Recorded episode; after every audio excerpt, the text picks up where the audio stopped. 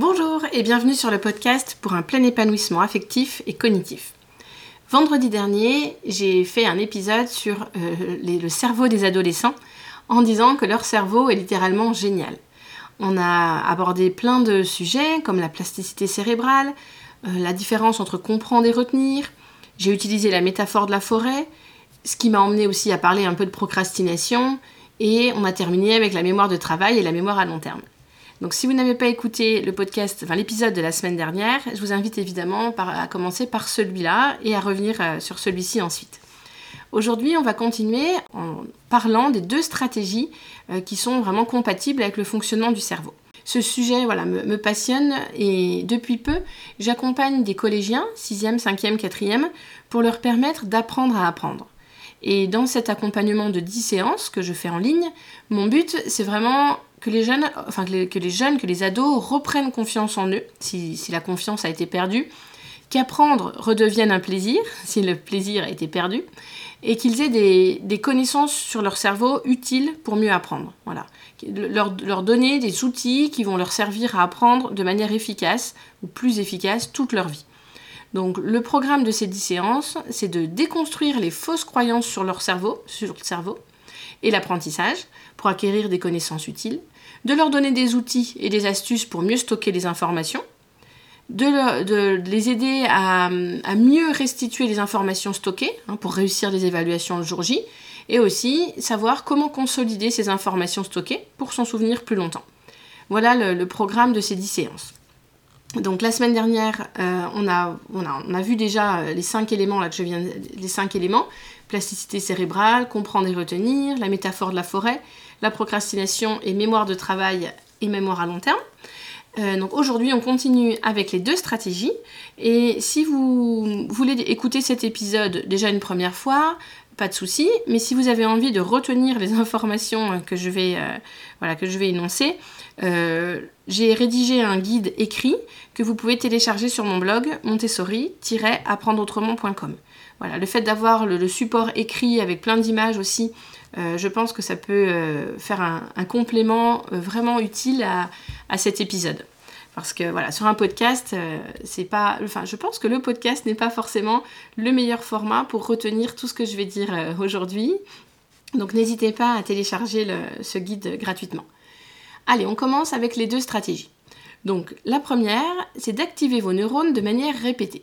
Comme les connexions entre vos neurones doivent être activées plusieurs fois pour devenir plus fortes et plus efficaces, bah la, première stratégie cruciale consiste à les activer de manière répétée. Donc, cela signifie par exemple que pour apprendre votre leçon d'histoire, bah, il faut pratiquer de manière répétée pour tracer ce sentier dans la forêt. Hein, vous vous rappelez de la métaphore.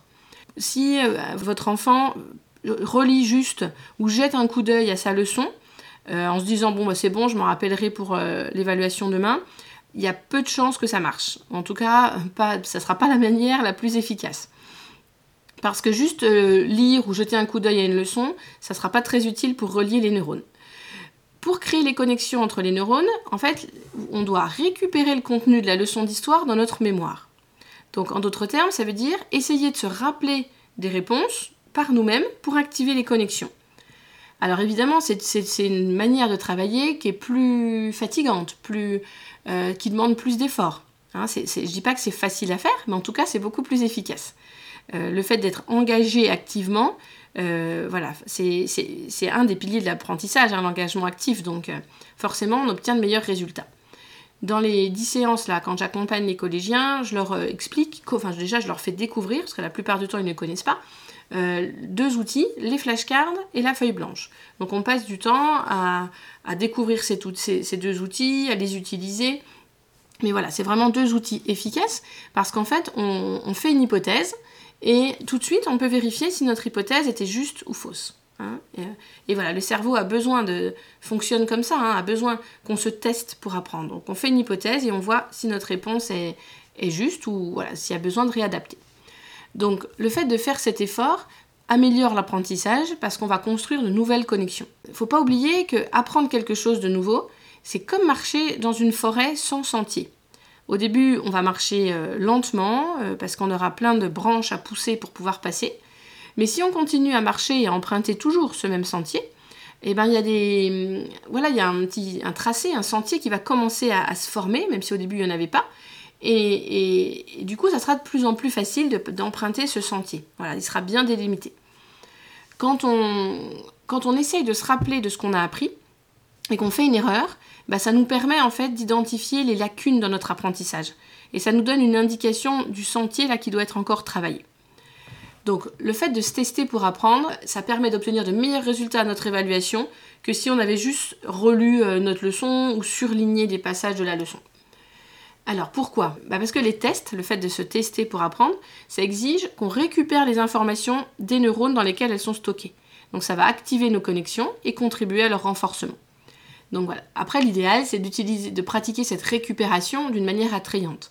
Et les flashcards, euh, par exemple, ça, peut vraiment être attrayant. Soit, si on, peut les faire à la main, on peut, on peut utiliser une application.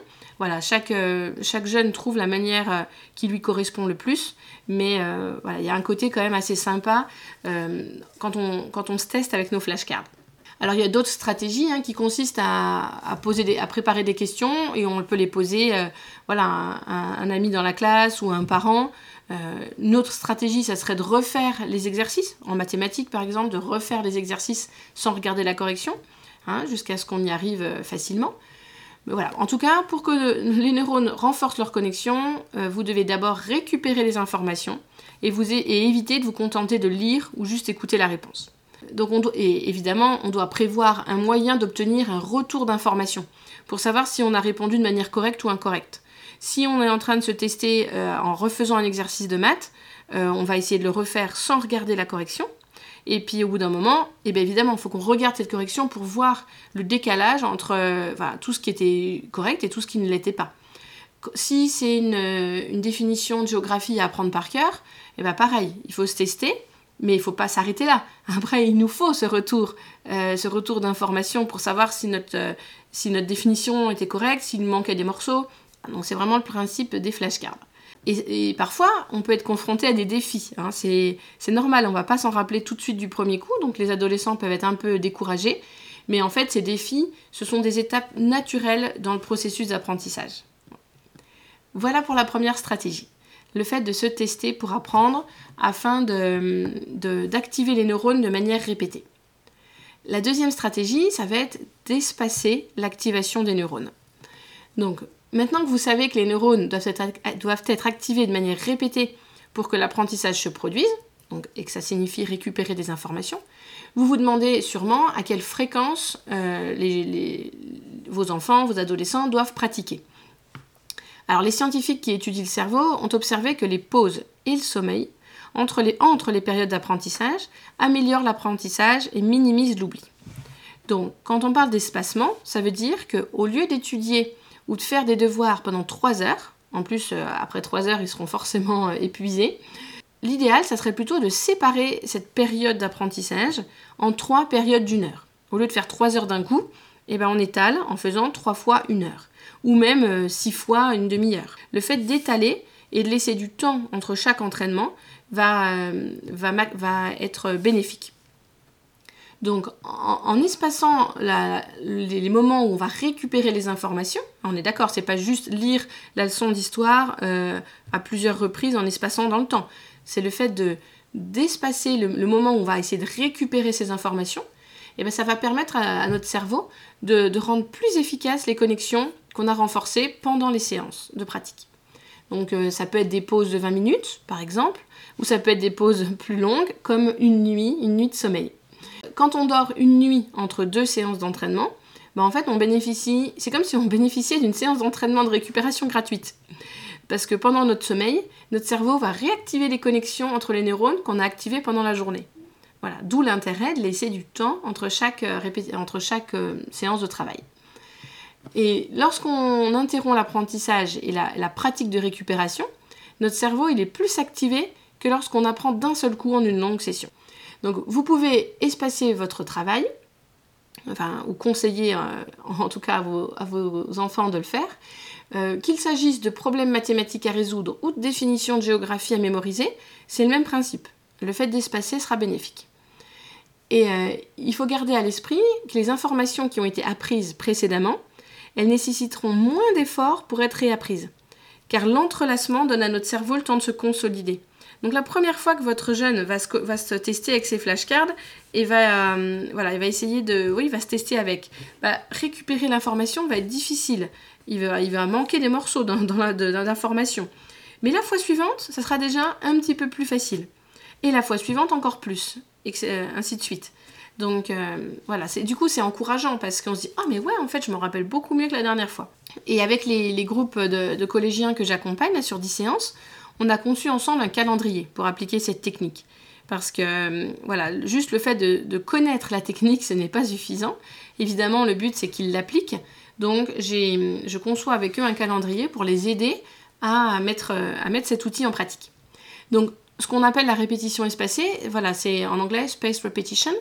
Euh, c'est vraiment une technique qui consiste à répéter ce qu'on essaye de retenir, mais, en espaçant les répétitions. Euh, donc par exemple, euh, il s'agit de répéter sur plusieurs jours un nouveau mot ou un nouveau mot en anglais, en espagnol, ou une technique de résolution de problème. Donc l'idéal, c'est quand votre, jeune a, des, nouvelles choses à, des nouvelles choses à mémoriser, des nouvelles connaissances à mémoriser, bah, c'est pas de s'y prendre la veille ou l'avant-veille, parce que vous vous rendez bien compte qu'il n'aura pas le temps d'espacer ces, moments de travail. C'est pour ça que l'idéal est d'anticiper un peu euh, le, plus tôt possible. Euh, mais l'étalement des répétitions sur plusieurs jours, ça peut vraiment faire une différence. la recherche a démontré que si on s'efforce de faire entrer des éléments dans notre mémoire, par exemple en les répétant 20 fois le même soir, eh ben on s'en souviendra moins bien que si on avait fait le même nombre de répétitions, donc 20 fois pareil, mais étalé sur plusieurs jours.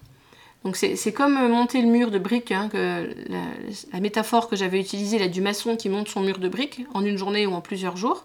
Voilà, si on ne laisse pas le temps au ciment de sécher, c'est-à-dire le temps aux connexions synaptiques de se former et de se renforcer, eh ben les fondations ne seront pas solides.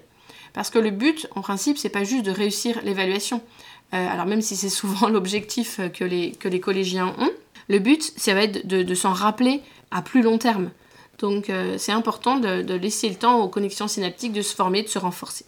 Voilà pour les deux stratégies. Évidemment, là, je vous apporte, je vous, voilà, je vous délivre cette connaissance un peu comme ça. Mais pendant les séances avec les collégiens, on prend vraiment euh, le temps de mettre ça en pratique. D'une fois sur l'autre, je vois ce qu'ils ont testé, ce qu'ils n'ont pas testé, on réajuste. Voilà, cette connaissance en tant que parent peut vous être utile, mais euh, je pense que c'est important d'aller plus loin. Et en plus, en tant que parent, c'est pas forcément évident d'accompagner son adolescent euh, dans les apprentissages scolaires.